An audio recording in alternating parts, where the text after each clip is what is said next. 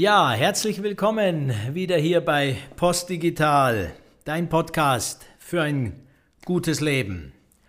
Und ähm, wir sind jetzt im zweiten Teil mit dieser Folge zum Thema Lockdown 2.0, der November 2020 mit all den Herausforderungen, die wir im Rahmen dessen, was wir Corona-Pandemie nennen, erleben. Und im ersten Teil haben wir uns ja sehr intensiv mit dir befasst, mit dir als Mensch, als wunderbarer, als wunderbares Wesen auf dieser Welt wie du gut durch die Zeit die nächsten Wochen und Monate kommen kannst. Und der zweite Teil befasst sich jetzt sehr intensiv mit der Frage, wie wollen wir leben, nämlich als Gesellschaft, und wie wollen wir agieren und wirken und leben in Organisationen und in Unternehmen. Denn die Zeit jetzt mit dem Lockdown 2.0 ist eine Gesamttransformationszeit. Und darum haben wir auch bei Postdigital Works. Das ist ja unsere Plattform, die wir entwickelt haben in einem kollaborativen Prozess von vier Kolleginnen und Kollegen aus beratenden und begleitenden Berufen haben wir mit postdigital.works eben diese drei Ebenen bewusst zusammengenommen, ja? Weil es ist entscheidend, dass du dich als Mensch selber aufstellen kannst in dieser Zeit. Das ist sehr entscheidend. Das wird auch von vielen anderen Stellen auch äh, mit tollen Angeboten unterstützt. Gleichsam bist du als Mensch immer in Wirkung in, im Leben, äh, außer du wärst Eremit und Yogi und selbst dann musst du irgendwo im Leben sein, aber du bist im Leben und du bist in der Regel zu 80 Prozent in, in der modernen Welt in Organisationen unterwegs. Und wie diese Organisationen denken, kulturell unterwegs sind, ist entscheidend für das jetzt, wie wir durch die Corona-Krise auch gehen werden, für die Transformation. Und es wird immer entscheidender zu kapieren, dass kein System mehr unabhängig von der Gesellschaft äh, zu denken ist. Und wenn wir von Gesellschaft sprechen, dann ist das im Jahr 2020 auf alle Fälle eine global vernetzte Weltgesellschaft.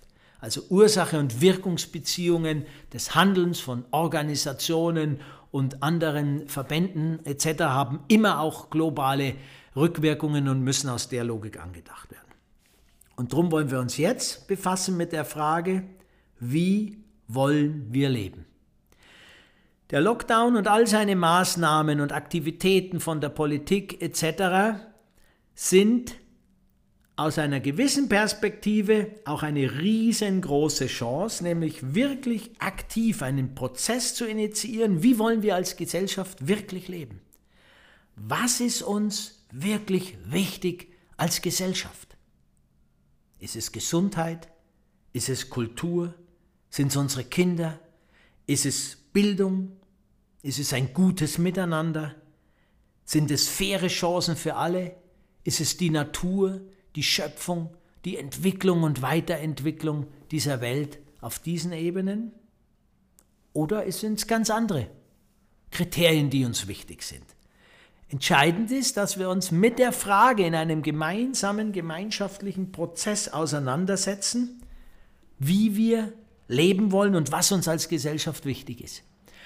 Und das wäre schön, wenn uns jetzt diese Zeit das ermöglicht, sich mit dieser Frage intensiver auseinanderzusetzen. Da sehe ich leider, muss ich jetzt auch mal sagen, sage ich ungern, auf formal öffentlicher Ebene etwas wenig. Die Politik agiert, will das gar nicht so bewerten, aber ein gutes Krisenmanagement und, und, und bemüht sich wirklich ähm, nach ausgewogenen Lösungen. Und es ist wirklich nicht so, dass die Dinge nicht auch angedacht und durchdacht werden, aber sie bleiben im System mehr desselben, wie wir heute leben und agieren. Die große Frage, wie wollen wir wirklich leben, die wird nicht gestellt. Sind immer Einzelmaßnahmen, die abgeleitet werden für Kulturschaffende, fürs Gesundheitssystem, fürs Bildungssystem etc. etc. Aber die große Frage würde heißen, wir gehen in einen gemeinschaftlichen Prozess unter Beteiligung möglichst aller wichtigen Zielgruppen, also der Wirtschaft, der Wissenschaft, der Kultur, des Gesundheitssystems und der Zivilgesellschaft kommen dann gleich nochmal drauf, welche Formate wir da verwenden können und befassen uns mit der Frage, wie wollen wir leben, was ist uns wirklich wichtig. Und dann, wenn wir das in einem gemeinsamen Prozess entwickelt haben, befassen wir uns mit der Frage, wie kommen wir dahin, wie können wir das erreichen. Und im Moment wird einfach auf der Ebene, wie erreichen, ganz viel agiert. Ja? Werden Maßnahmen aktiviert, Gelder aktiviert, Sofortmaßnahmen, okay, gut, hilfreich, aber auf Dauer nicht das, was wir brauchen. Wir brauchen die große Frage beantwortet, was wollen wir in unserer Gesellschaft und wie erreichen wir es dann, ist der Maßnahmenpaket, das wir daraus ableiten müssen. Und Jetzt ist es eben so, wenn jetzt jemand von euch sagt, könnte ich verstehen, völlig naiv, wie soll denn das funktionieren? Naja, das kann funktionieren. Wir haben in unserem Buch Postdigital, Mensch, wie wollen wir leben, ähm, auf, im Kapitel 11 relativ genau beschrieben, wie so ein Transformationsprozess ähm, gesteuert werden kann. Also das Wissen dazu haben wir, mit welchen Formaten gearbeitet werden kann. Das könnt ihr nachlesen. Und wir haben bereits viele Initiativen, die darüber nachdenken, wie eine neue Form des Lebens eben aussehen könnte. Die sind aber noch nicht systemrelevant wirklich wirksam. Sie sind eher Nischen. Ich gebe nur mal ein paar Stichworte noch. Also wir haben gar nicht mehr so klein, aber doch noch nicht wirklich systemrelevant, zum Beispiel die Gemeinwohlökonomie. Also nicht mehr die Gewinnmaximierung ist das einzige Ziel unseres Wirtschaftens, sondern fünf bis zwanzig weitere Kriterien werden integriert in die Frage, wie sieht gute Ökonomie im 21. Jahrhundert aus? Also was ist der Menschenwürde angemessen? Was äh, unterstützt, sage ich jetzt mal, ähm, das Gemeinwohl? Welche Kriterien sind noch wichtig? Und auf der Basis würden wir praktisch einen weiteren Ökonomiebegriff bekommen. Wir haben Ansätze der Postwachstumsökonomie zum Beispiel von äh, Nico Pech und und einigen weiteren Vertretern, die wirklich sich Gedanken machen, wie könnte unser Wirtschaftssystem ein nachhaltigeres, ein ganzheitlicheres, ein stabileres für Mensch und Erde werden. Ähm, und so weiter und so fort gibt es wirklich viele Aktivitäten, die wir jetzt aber in einen größeren systemrelevanten Prozess führen müssten. Und da möchte ich euch kurz das Stichwort Bürgerräte geben. Bürgerräte ist ein neu geschaffenes ähm, ja, zivilgesellschaftliches Instrument, würde ich es mal nennen, äh, wo freiwillig ausgewählt nach Losverfahren Menschen zu einem Thema zusammengebracht werden und diese Menschen können dann zentrale gesellschaftliche Themen diskutieren und machen Vorschläge für die Parlamente oder werden demnächst vielleicht sogar in den Parlamenten eine empfehlende, vielleicht sogar irgendwann mal eine mitentscheidende Rolle bekommen. Und da könnt ihr euch mal schlau machen, wie das genau äh, aufgezogen ist unter www.bürgerrat.de. www.bürgerrat.de. Letztes Jahr, seit eineinhalb Jahren gibt es jetzt Erfahrung im praktischen Doing mit diesen Bürgerräten. Wir haben das Glück, dass aus unseren Reihen ähm, ein sehr erfahrener Mann, äh, Martin Cordes, einer der ersten Bürgerräte war. Er hat das äh, Ergebnis des ersten Bürgerrates mit äh, vier weiteren Personen damals äh, Günter Beckstein und Wolfgang Schäuble vorgestellt und Schäuble ist stark auf das Thema eingegangen und hat gesagt, das können wir brauchen und treibt als äh, Verantwortlicher dieses Thema voran. Gleichsam erleben wir im praktischen Doing, dass natürlich eine Transformation dieser Art einfach ein hochkomplexer Transformationsprozess ist. Aber ich wollte euch den Hinweis auf das Thema Bürgerräte geben, sodass wir nicht machtlos sagen müssen, wir können eh nicht mitbestimmen etc. etc. Nein, jetzt ist die Zeit, wo wir auf gesellschaftlicher Ebene die Frage, wie wir leben wollen, angehen können. Wir wissen die Methodiken, wir wissen das Vorgehen und wir haben die ersten Formate und müssen es verproben. Nur im Tun werden wir lernen, wie das Neue geht. Denn wir können nicht jetzt über Jahre lang alles runterfahren, so wie es jetzt ist, und irgendwas Neues auf der grünen Wiese oder so generieren. Das dürfen wir im Kopf machen. Aber im realen Leben muss bei offenem Herzen das neue System aufgebaut werden. Und die gute Botschaft ist, wir wissen und können und haben erste Formate, wie wir das machen können. Und jetzt geht es ums Kräftebündeln und das Zusammenbringen der Initiativen, die bereits schon aktiv waren. Und da ist natürlich der wichtigste Punkt, dass wir wir brauchen ein hohes Bewusstsein, um wirklich kooperationsfähig zu sein. Und bei uns postdigital.works in unseren zwölf Stationen ist nicht umsonst der Bewusstseinsprozess, der über zwölf Stationen geht, irgendwann mal bei Punkt äh, 7 dann eben Kooperation ähm, angelangt, weil ich dort eben dann praktisch verproben muss, wie kooperationsfähig sind wir bereits als Gesellschaft. Okay, das wollte ich euch mitgeben zum Thema, wie wollen wir leben als gesellschaftlichen Prozess und die letzten fünf Minuten jetzt nochmal für dich in Organisationen für Organisations- und Unternehmensverantwortliche. Was steht jetzt an während der Lockdown-Zeit?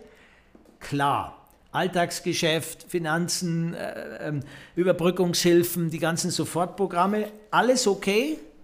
In Klammern okay, muss man sagen, wird natürlich viel, viel Geld verbraucht, das wir in so Prozessen, wie gerade beschrieben, auch dringend brauchen könnten, wird viel Geld verbraucht, immer noch mit dem Versuch, das Leben irgendwie wieder hinzukriegen, wie es mal war. Ohne zu wissen, ob wir wirklich so leben wollen, erstens, und zweitens, wir kriegen es auf keinen Fall mehr so hin. Das ist relativ klar.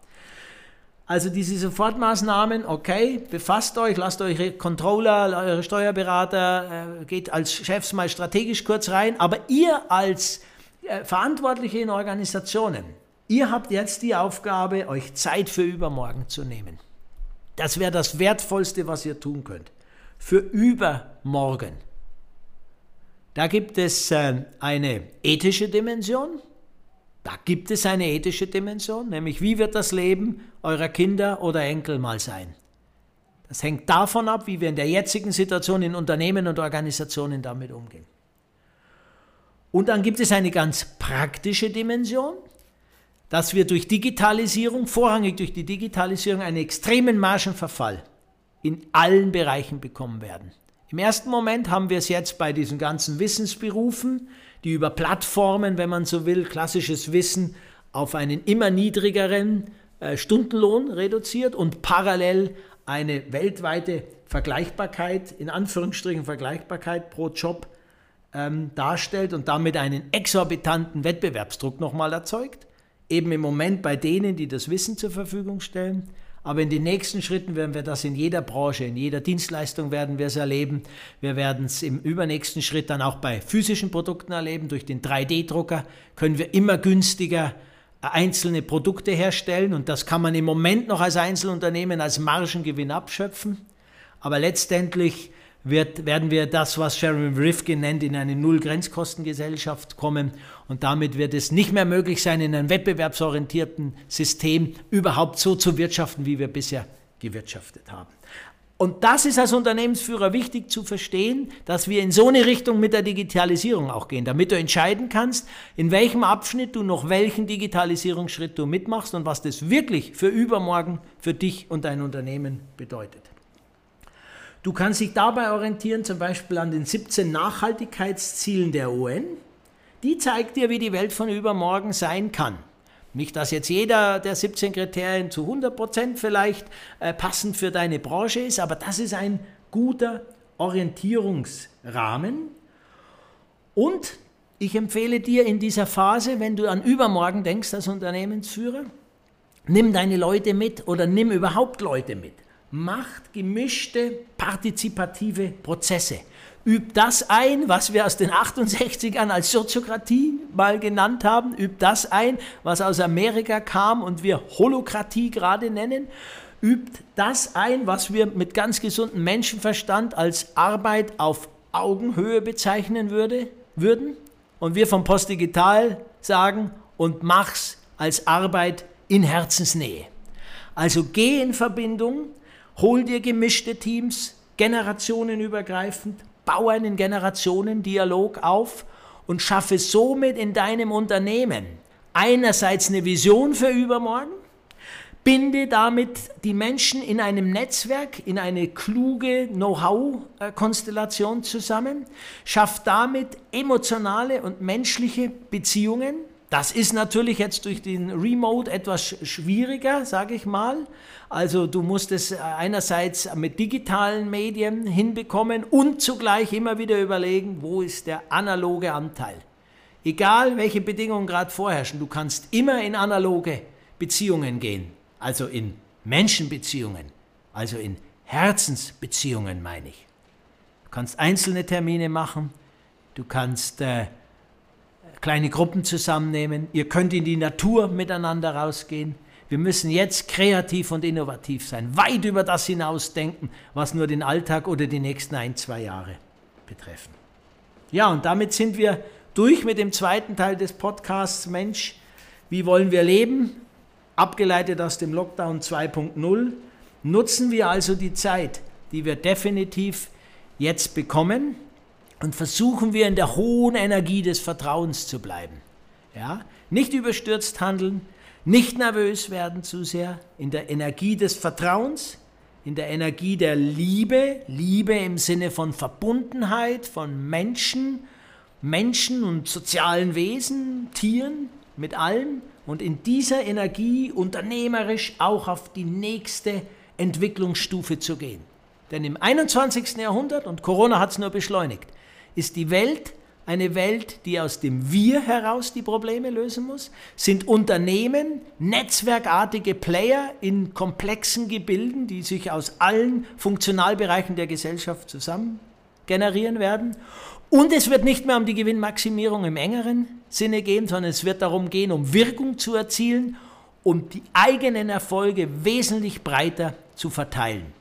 Wir stellen uns zum Abschluss vor, Amazon, Google, Apple und Facebook und wie die großen Kameraden alle heißen, würden ihre enormen Margengewinne in ein Geschäftsmodell packen, wo von Anfang an eine breite Beteiligung von allen an der Wertschöpfung direkt oder indirekt Beteiligten dabei sind. Und sie würden eine echte, wahrhafte Sharing Economy in die Welt bringen. Dann hätte alleine Firma wie Amazon die Möglichkeit, Dutzende, wahrscheinlich 100 Millionen Menschen und mehr an dem Erfolg zu beteiligen. Und das ist die neue, das ist das neue Mindset von Organisation 4.0, von Management 4.0, Leadership 4.0 und Unternehmertum 4.0. Das ist das, das wir postdigital nennen. Passt auf euch auf. Ihr werdet noch gebraucht. Euer Andreas Philipp von Post Digital.